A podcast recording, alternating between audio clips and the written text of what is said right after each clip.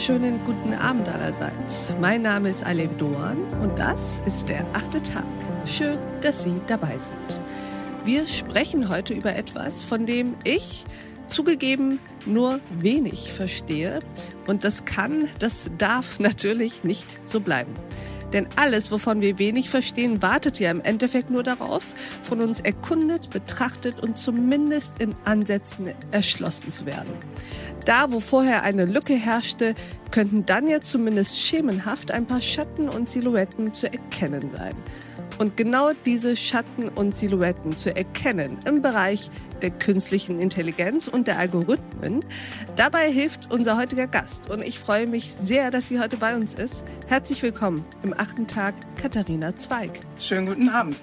Frau Zweig, würden Sie sich uns einmal kurz vorstellen? Ja, gerne. Ich bin Professorin an der Technischen Universität Kaiserslautern. Dort leite ich das Algorithm Accountability Lab und koordiniere den bundesweit einzigartigen Studiengang Sozioinformatik. Lassen wir uns mal ganz, ganz klein, irgendwie auch ganz groß, aber erstmal ganz klein anfangen, Frau Zweig. Erklären Sie uns doch mal ganz kurz, was sind Algorithmen?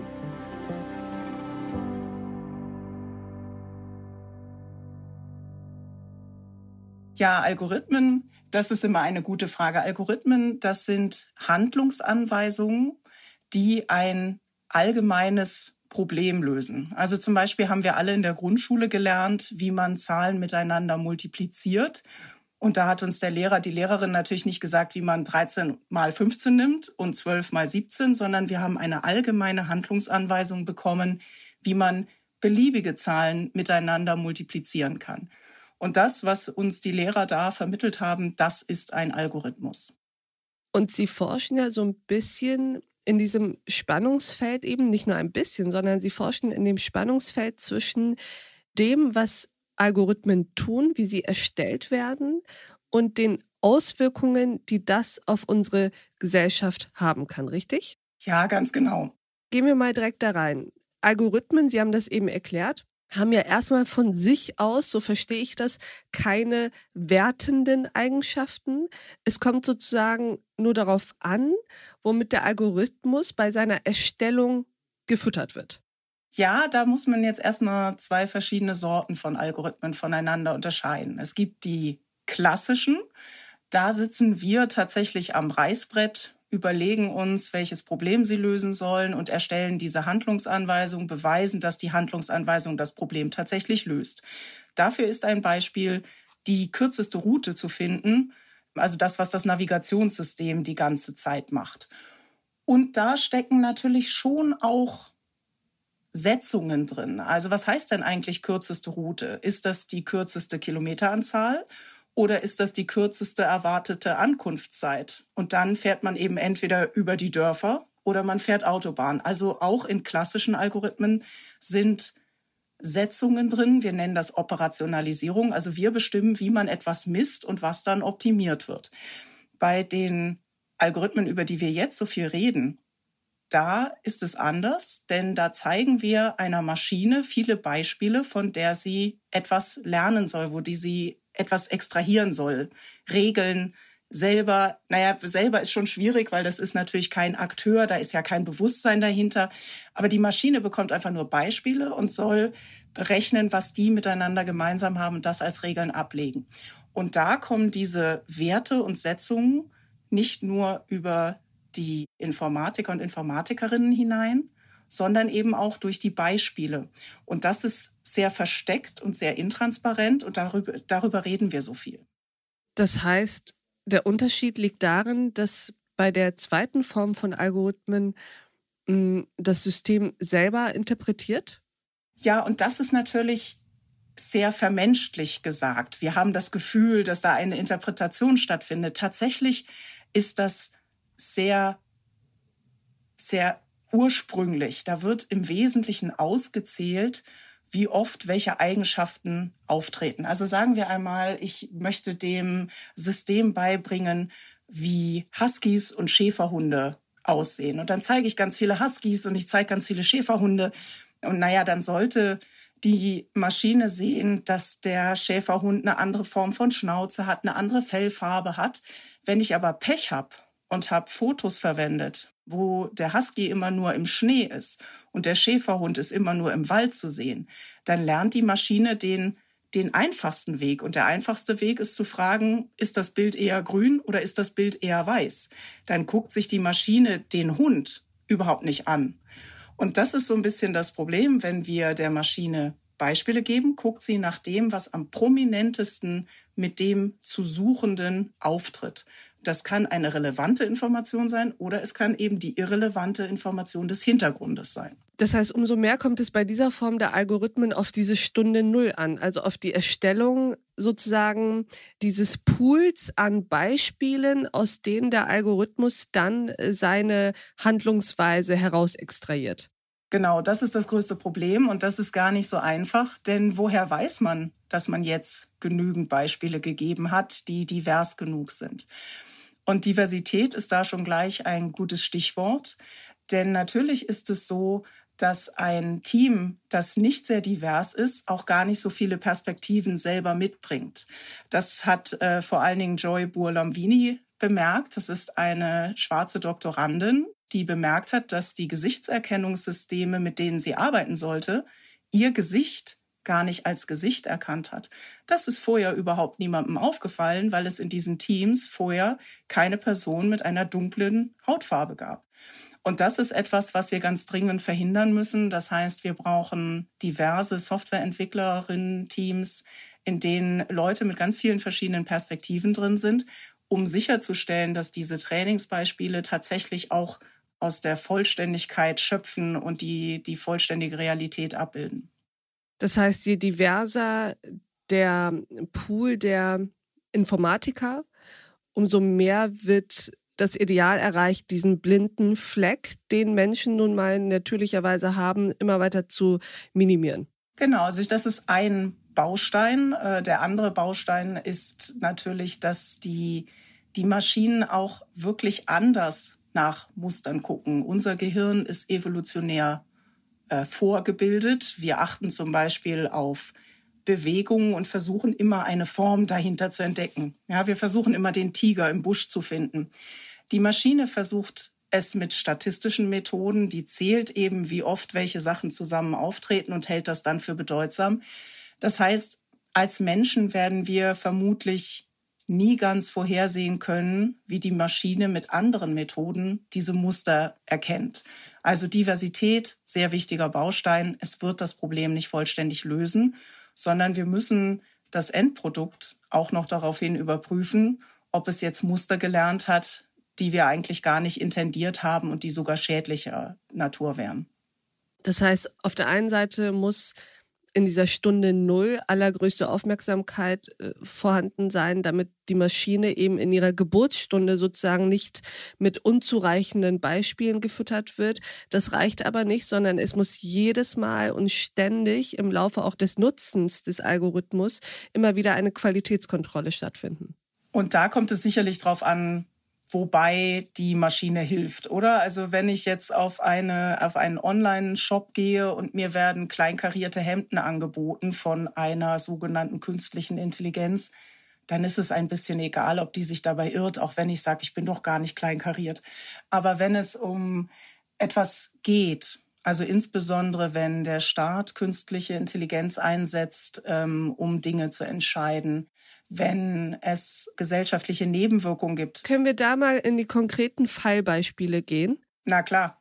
Also wir haben in Österreich einen Fall, wo ein Algorithmus dabei hilft, Arbeitslose in drei Gruppen zu kategorisieren. Solche, die sowieso einen Job finden werden, solche, die wahrscheinlich sowieso keinen Job finden werden und die Restgruppe.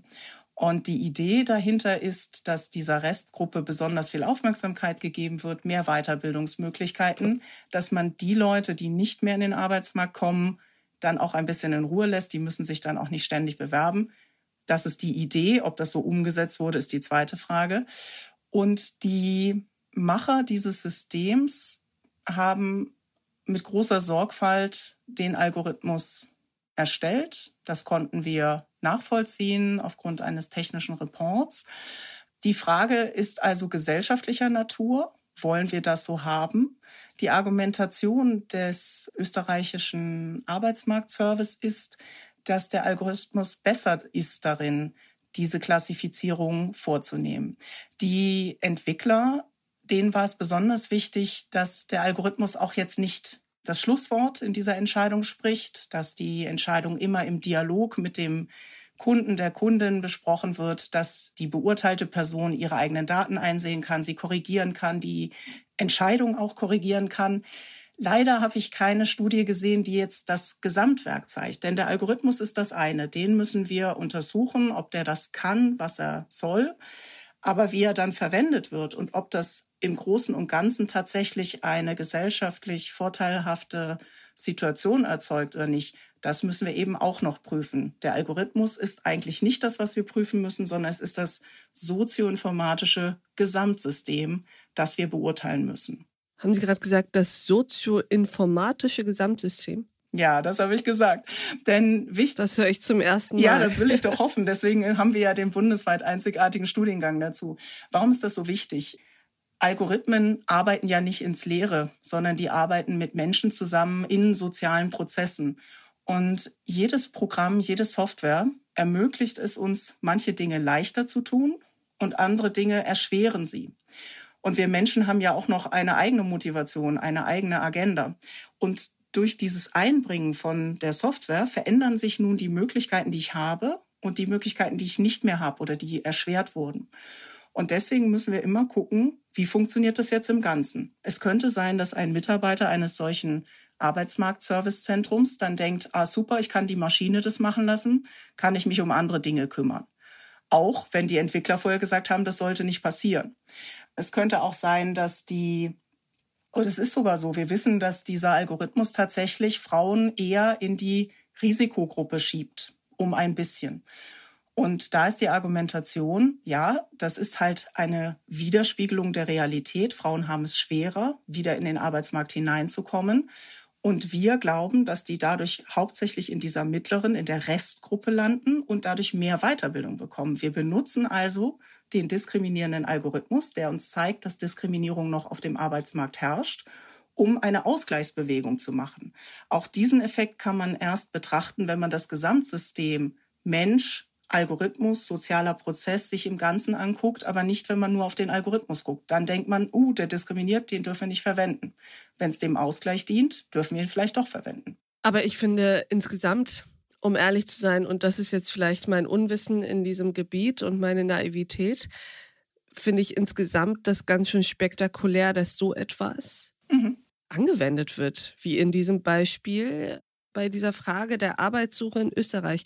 Ich finde überhaupt, dass da Menschen kategorisiert werden, das ist grundsätzlich schon mal etwas, womit ich immer vorsichtig sein will. Natürlich müssen wir kategorisieren, gerade in der Forschung, gerade in der Wissenschaft und auch in Ämtern. Aber diese Form der Kategorisierung, die ja danach extreme Auswirkungen auf den Mensch hat, finde ich, nämlich die Frage, bist du jetzt in der Restgruppe und bekommst ganz, ganz viele Angebote oder bist du in der, bei dem ist Hopfen und Malz sowieso verloren Gruppe und bekommst sie nicht? Denn wenn da ein Fehler sozusagen gemacht worden ist und man fälschlicherweise in letzterer Gruppe ist, dann finde ich das für das Gesamtsystem vielleicht irrelevant, aber für den Einzelnen ja schon ganz schön krass, was das für ihn bedeutet. Ja, auf jeden Fall. Und das Unwohlsein ist, denke ich, auch berechtigt. In den USA werden solche Algorithmen zum Beispiel verwendet, um die Rückfälligkeits Wahrscheinlichkeit vorherzusagen von Kriminellen. Wir wissen, dass wenn das System sagt, diese Person ist in der Hochrisikokategorie für, einen, für eine Gewalttat, dass nur 20 Prozent der Personen, die die Maschine dort hineinsortiert, tatsächlich eine Gewalttat wieder verüben werden. Nur 20 Prozent. 80 Prozent sind fälschlich in dieser Kategorie. Den Richtern und Richterinnen ist das überhaupt nicht klar, mein Kollege Professor Dr. Georg Wenzelburger hat dazu äh, Interviews geführt und die vertrauen der Maschine sehr. Und das ist natürlich erschreckend. Auf der anderen Seite machen wir das eben auch den ganzen Tag. Ich gebe Noten. Im Zweifelsfall lasse ich einen Studierenden durch die finale Prüfung rauschen, dann kann der nirgendwo mehr Informatik studieren. Also das heißt, wir kommen ja nicht drum rum, solche Dinge zu tun. Und wir sind auch gar nicht immer dagegen. Also zum Beispiel in der Autoversicherung ist jeder von uns in einer Schadenfreiheitsklasse und das ist okay. Ich glaube, das ist okay, weil wir verstehen, welche Art von Informationen reingehen und weil wir es selber in der Hand haben. Je länger ich unfallfrei fahre, desto besser die Kategorisierung. Und genau diesen Punkt, den haben wir eben oft in der künstlichen Intelligenz nicht. Und deswegen habe ich in meinem Buch Ein Algorithmus hat kein Taktgefühl genau dafür plädoyiert, dass wir dieses Gesamtsystem evaluieren müssen. Aber, und das ist auch wichtig, ähm, wir reden jetzt natürlich auch heute nur über die kritische KI. KI an sich ist so ein breites Feld, das umfasst ja alle Software, die Dinge tun kann, die der Computer bisher nicht tun konnte, insbesondere unstrukturierte Informationen aufnehmen. Und ich würde mich freuen, wenn wir in Deutschland auch den Diskurs hier wechseln. Meine Frage ist zum Beispiel, wie viel Inklusion könnten wir in Schulen schaffen, wenn wir Kindern einen Scanner in die Hand drücken, so dass Texte direkt übersetzt werden, dass Texte direkt auf die Ohren kommen. Das würde allen Kindern mit einer Leserechtschreibschwäche helfen, wenn die zum Beispiel in Mathe ist das doch egal, ob sie den Text jetzt selber gelesen haben oder ob das auf ihr Ohr geht. Man könnte Kinder mit äh, einer anderen Muttersprache in Mathematik entlasten vom Deutschlernen, ihnen direkt die übersetzte Aufgabe geben und dann können sie Mathe machen. Und ich denke, dass wir viel mehr darüber reden sollten, wo können kleine und mittlere Unternehmen jetzt wirklich Gewinne machen mit KI-Systemen, die völlig unkritisch sind, wo keine Menschen beurteilt werden, sondern Dinge. Wo können wir Kindern und Menschen im Arbeitsleben wirklich unterstützen mit KI? Und ich glaube, dass wir durch diese Angstdebatten sehr viel von dem Potenzial verlieren, was wir mit KI eigentlich hätten.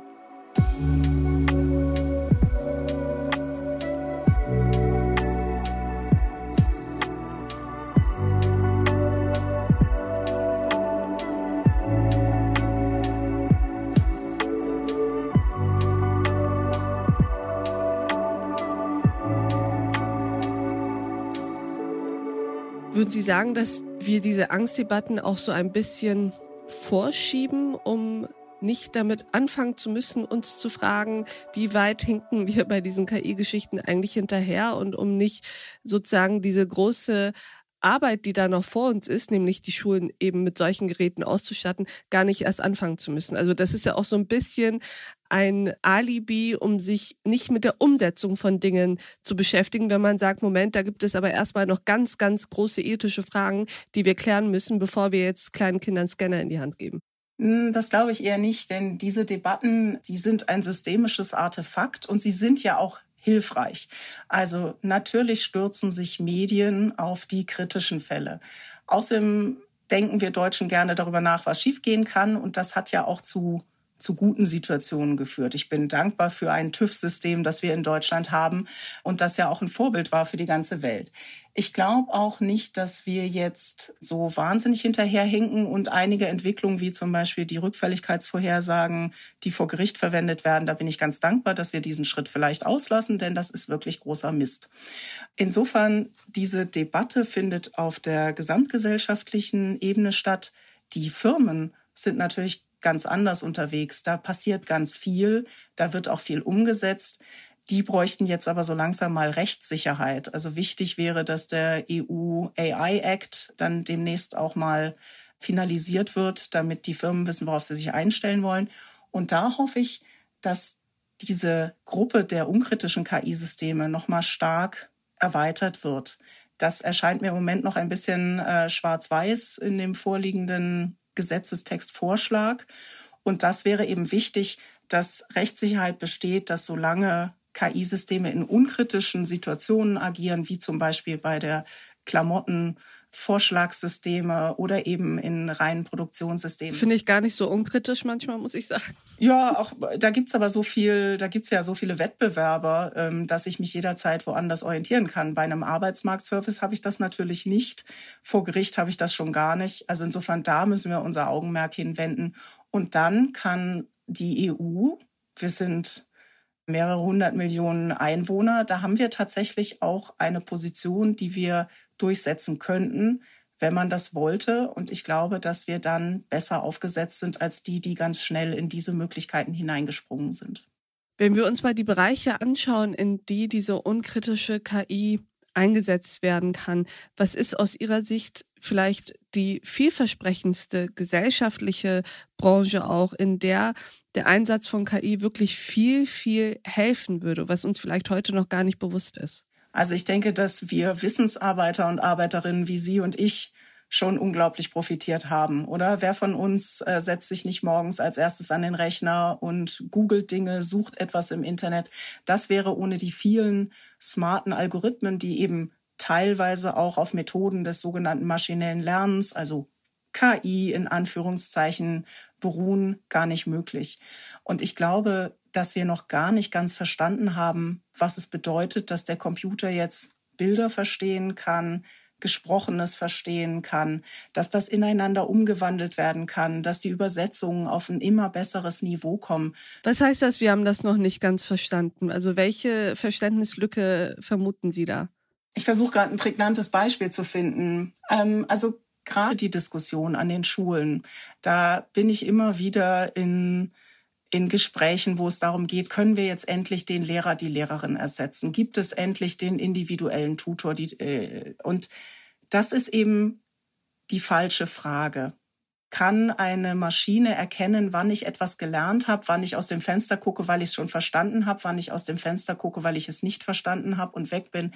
Das werden die Maschinen noch sehr, sehr lange nicht wirklich zuverlässig können. Wenn wir aber verstanden hätten, dass diese, dieser Modalitätenwechsel durch Computer inzwischen sehr gut funktioniert. Geschriebenes in Gesprochenes, Bildbeschreibungen. Und man einfach nur das einmal konsequent durchdenkt, wie vielen Personen man da in welchen Jobsituationen helfen kann. Wir nennen das so ein KI-Ambassador ausbilden. Ich habe auch ein Startup gegründet, die Trusted AI, mit der wir genau das machen, wo wir versuchen, Menschen die Augen zu öffnen, wo kann KI denn jetzt wirklich zuverlässig helfen?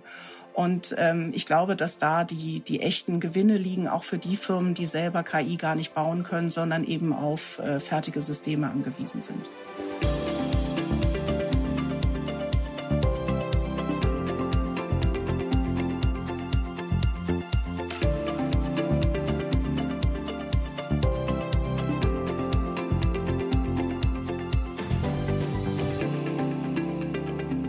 Haben Sie das Gefühl, dass vielleicht abschließend, Frau Zwag, dass sich gesamtgesellschaftlich auch so ein bisschen die Haltung ändert und man offener wird für diese Systeme, für diese Fragen, nicht nur in den Unternehmen, sondern eben auch gesamtgesellschaftlich. Wir hatten eben gesagt, dass wir in Deutschland dazu tendieren, erstmal die Probleme zu thematisieren und die Risiken auseinanderzunehmen. Das tun wir Journalisten ohnehin ständig. Aber haben Sie das Gefühl, dass wir beim Thema KI und Algorithmen ein bisschen offener werden? Ja, was heißt offener? Das ist das Problem. Also die allermeisten von uns nutzen KI täglich, ohne sich dessen bewusst zu sein und auch unter der Bedingung, dass KI im Moment sehr breit definiert wird. Wie gesagt, Suchmaschinen hat heute wahrscheinlich schon jeder verwendet. Smarte Textvorschläge hat heute wahrscheinlich schon jeder äh, verwendet. Das gehört alles mit dazu. Vielleicht haben Sie noch einen Sprachassistenten zu Hause. Ihre Fotosammlung wird automatisch kategorisiert. Das sind alles KI-Anwendungen. Im Moment sehe ich eigentlich eine etwas zu große Euphorie bezüglich der KI-Systeme, die Menschen beurteilen. Und auch hier wieder das Beispiel KI und Bildung und Schule. Da wird mir zu viel Geld reingesteckt, ohne dass diese Systeme wirklich nachweisen müssen, dass sie das können. Und an anderer Stelle fehlt es dann eben. Also ich glaube, wir werden jetzt in den nächsten fünf Jahren einige KI-Systeme sehen an Situationen, wo sie nicht hingehören. Danach wird es eine große Depression geben. Das kennen wir schon. Das wäre dann der dritte oder vierte KI-Winter. Und dann wird die KI, die tatsächlich schon marktreif ist, einfach in unser Leben kommen und wir werden sie schon gar nicht mehr als künstliche Intelligenz wahrnehmen. Was sind die ersten Bereiche, wo KI hinkommen wird, Ihrer Prognose nach, wo sie nicht hingehört? Bildung in äh, staatliche Entscheidungsprozesse, in Firmen Entscheidungsprozesse bezüglich Personal, da gehört es überall nicht hin. Das kann KI heute nicht.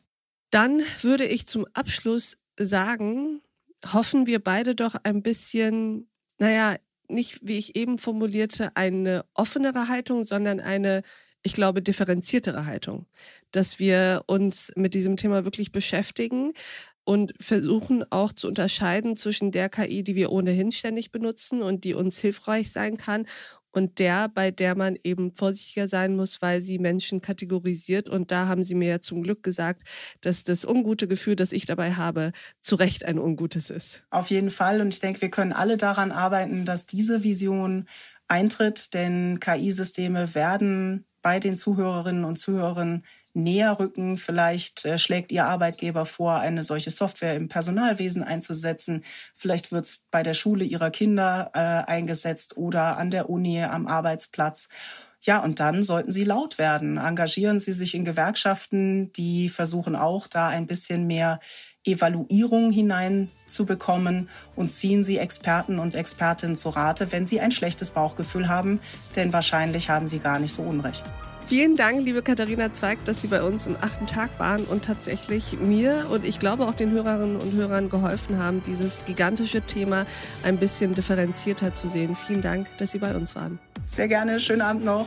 Ihnen auch. Und ich danke auch Ihnen, liebe Hörerinnen und Hörer, fürs Mithören und Mitdenken. Und ich würde mich freuen, wenn wir uns im nächsten achten Tag wieder begegnen. Bis dahin, auf sehr, sehr bald. Ihre Alef Doan. good.